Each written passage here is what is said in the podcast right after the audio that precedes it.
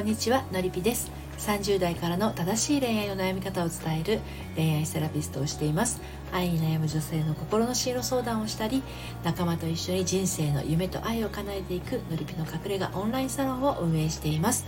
えー、サロンメンバーはですね LINE の方から受付をしております、えー、ご興味のある方は概要欄の方から遊びにいらしてください、えー、今日はですね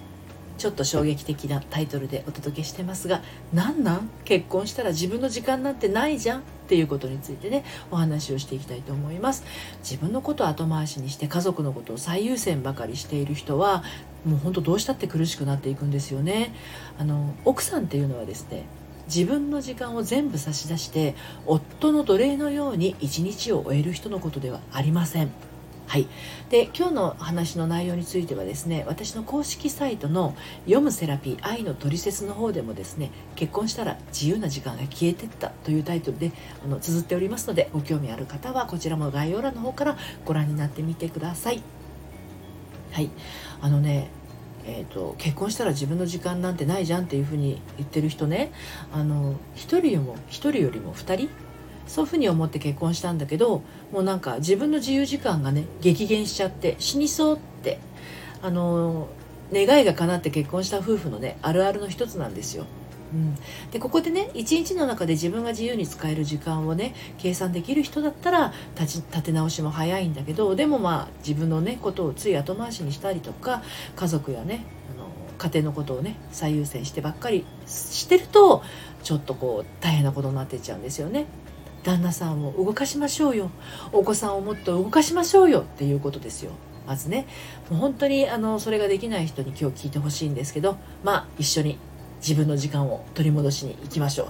という感じです。今日はですねあの消えてったのに幸せな人もいる、まあ、自分の時間のことですよ。自分の時間が消えてったのに幸せな人もいるよっていうことと自由時間を死守しましょうっていうことと2人でべったり2人でさっぱりということについてお話をしていきます。まずですねあの自分の時間が消えてったのに幸せな人もいるっていうことについてお話をしたいんですけどあの結婚してねあの独身の頃を自由に使いまくってた時間が歴然とこう減ってたのが分かる。だけど今私とっても幸せっていうふうに言い切れる人もいるんですよ。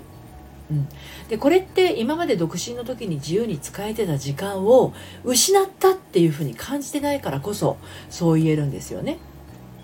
あの頃自分が好き勝手使ってた時間よりも今の方を有意義と感じていたり、まあ、そこまでまあ崇高な感覚じゃなかったとしても今の方が楽しいとか今の方がワクワクするっていう感覚があったら独身時代の自由時間よりもね格段に充実感があるんですよこういう人ってね本当に幸せだと思います。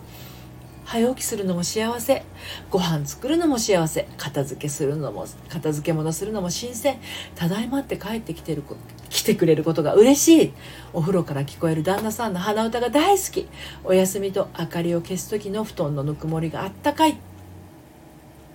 意識にも上らないようなことでも思わずニヤッとしてしまうような感覚を持っていたら自分の時間がなくなってしまったなんてね思う暇ないんですよ。ところがどっこい。結婚する前の独身の自由時間がなくなっちゃったこと減っちゃったことが残念でならなくて虚しくて悲しくて後ろ髪を引かれるような思いで結婚する人も中にはいますよね。もしかするとそっちの方が多いかもしれないですよね。自由に友達と長電話できて楽しかったなとかね。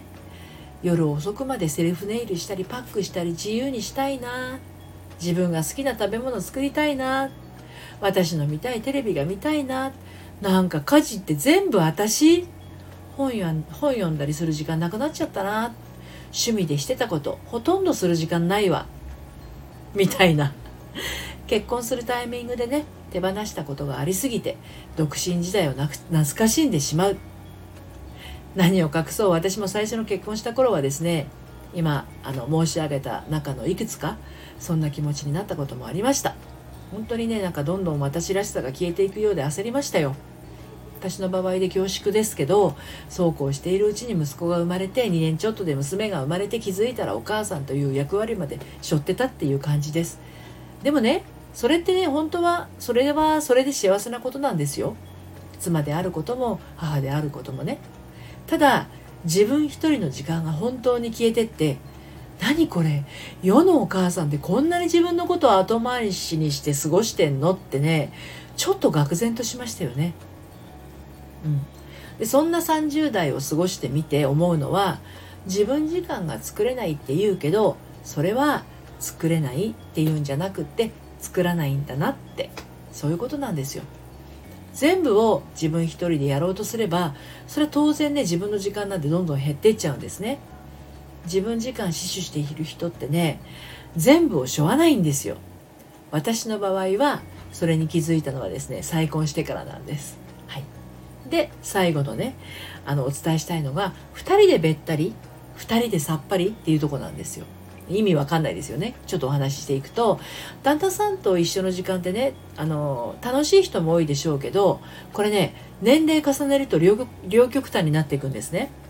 50代60代のご夫婦見てどうでしょうか。今あなたが20代30代だったらお父さんお母さん見てみてください。仲が良いご夫婦といつもベス行動のご夫婦といますよね。うん。もちろんお互いのしたいことを尊重し合って表向きは別々のように見えて実はとっても仲の良いご夫婦っていうのもいらっしゃいますね。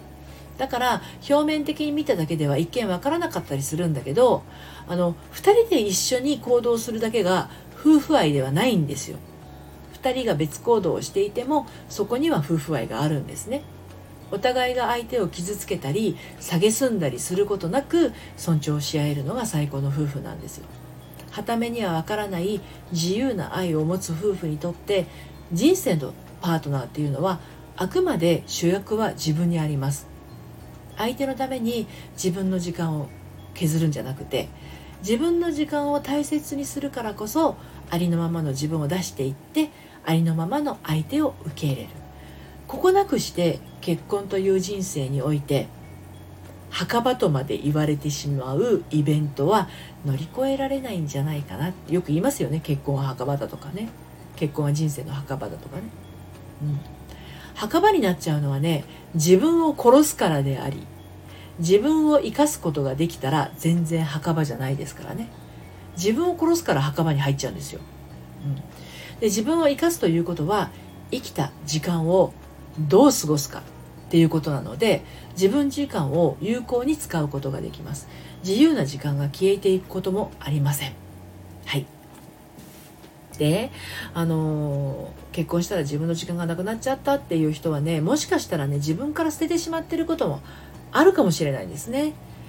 でもしそうだとしたらですよ何に絶望して自分の自由な時間を手放してしまったのでしょうかっていうこと。まあ、絶望までいかなくても何に諦めを感じてしまったのかっていうことなんですね。